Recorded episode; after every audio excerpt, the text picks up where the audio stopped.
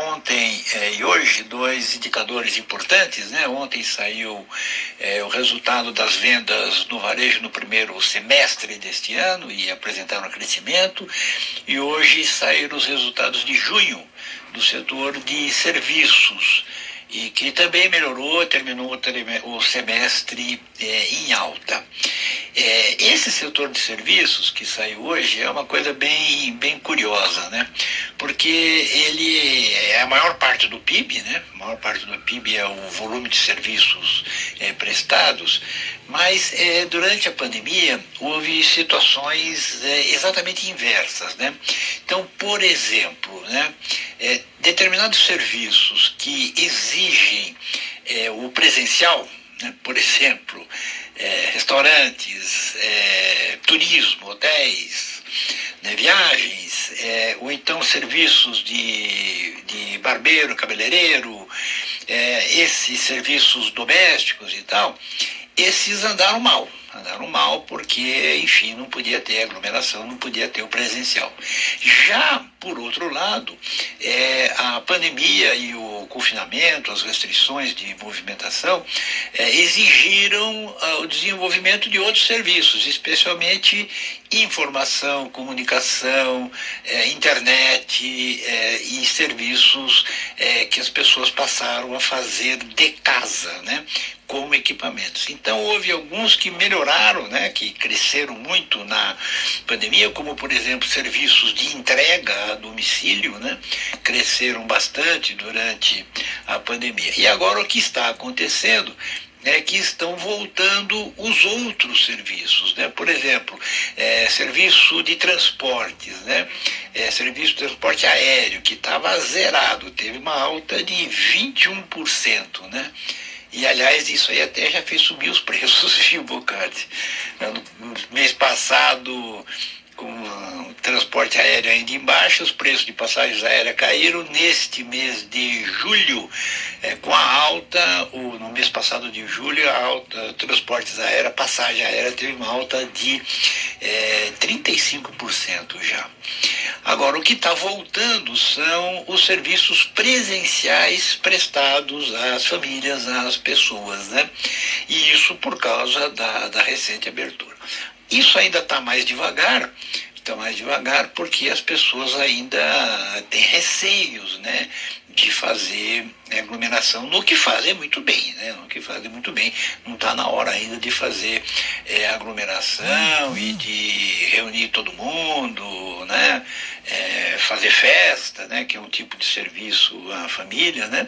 Então, então, essa é a situação. Na medida que a economia vai abrindo, que a vacinação vai avançando, começa então a melhorar a situação desses serviços presenciais. E os outros, vamos ver como é que vai continuar, né? Porque, por exemplo, tinha muita gente que está trabalhando de casa e que está voltando para o escritório ou para a redação, né? E deixando, portanto, o serviço à distância.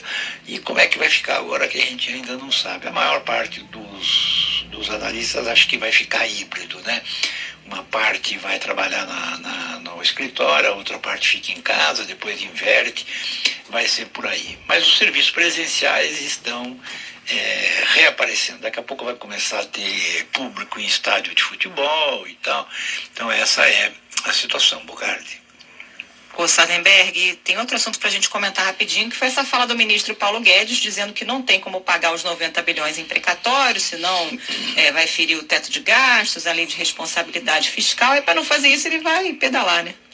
Pois é, mas é uma coisa que é, é, tem duas coisas aí inacreditáveis, né? Primeiro, o governo disse que foi pego de surpresa, né, com esses 90 bilhões que tem que gastar no ano que vem.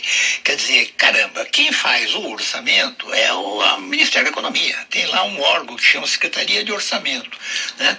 Então não pode ser pego de surpresa. Não existe só só só pode ser pego de surpresa se, é, enfim, é, comer barriga, né? Foi uma, enfim, foi uma tremenda barrigada. E o segundo lugar é o seguinte, ele não pode, diz que não pode pagar os precatórios, os 90 bilhões, porque senão ele fura o teto e fura o teto e, e aí então cai no crime de responsabilidade fiscal. Mas ele pode pagar se ele deixar de pagar outras despesas. Né? Se ele cortar outras despesas equivalentes, ele pode pagar os precatórios. Que precatório que é dinheiro devido a pessoas, né? São pessoas que têm dinheiro a receber do governo, aposentados, servidores públicos, pessoas que tiveram seus imóveis desapropriados, são pessoas, gente, né, que tem dinheiro a receber do governo. Que, que ele vai fazer? Ele vai deixar de pagar precatório para gastar em outra coisa. Então, então dá para gastar, né? Quer dizer, ele vai deixar, vai tirar do precatório para gastar em outra coisa. E aí é pedalada, porque ele está é, é, é, utilizando, deixando de fazer uma despesa para fazer outra. Né? E aí, aí o argumento dele cai por terra, porque ele pode, ele vai gastar o dinheiro. Então, essa é, é esse é o, o comentário que você pode fazer. É claramente uma, uma pedalada e, e, e, e, também é uma coisa que eles estão criando lá uma, um orçamento paralelo para furar o teto, quer dizer, criar um fundo onde eles vão botar o dinheiro que não vão gastar do, nos precatórios, por exemplo, e esse fundo vai ficar extra-teto. E então é a criação de uma velha coisa que tinha no Brasil, que tinha acabado, que é um orçamento paralelo, fora do controle do Congresso e fora das regras orçamentárias, né? que é muito mal, é um dinheiro que se acaba gastando como bem entender e é pedalada de novo. Carol. Valeu, Sardenberg.